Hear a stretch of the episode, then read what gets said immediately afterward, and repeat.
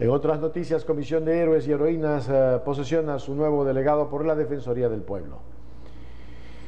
La consejera del Consejo de Participación Ciudadana y Control Social, Ivette Estupiñán, posesionó a Francisco Bonilla, representante de la Defensoría del Pueblo, como nuevo integrante de la Comisión de Verificación y Calificación a los Héroes y Heroínas Nacionales, quien reemplaza a Miguel Ángel Chimborazo.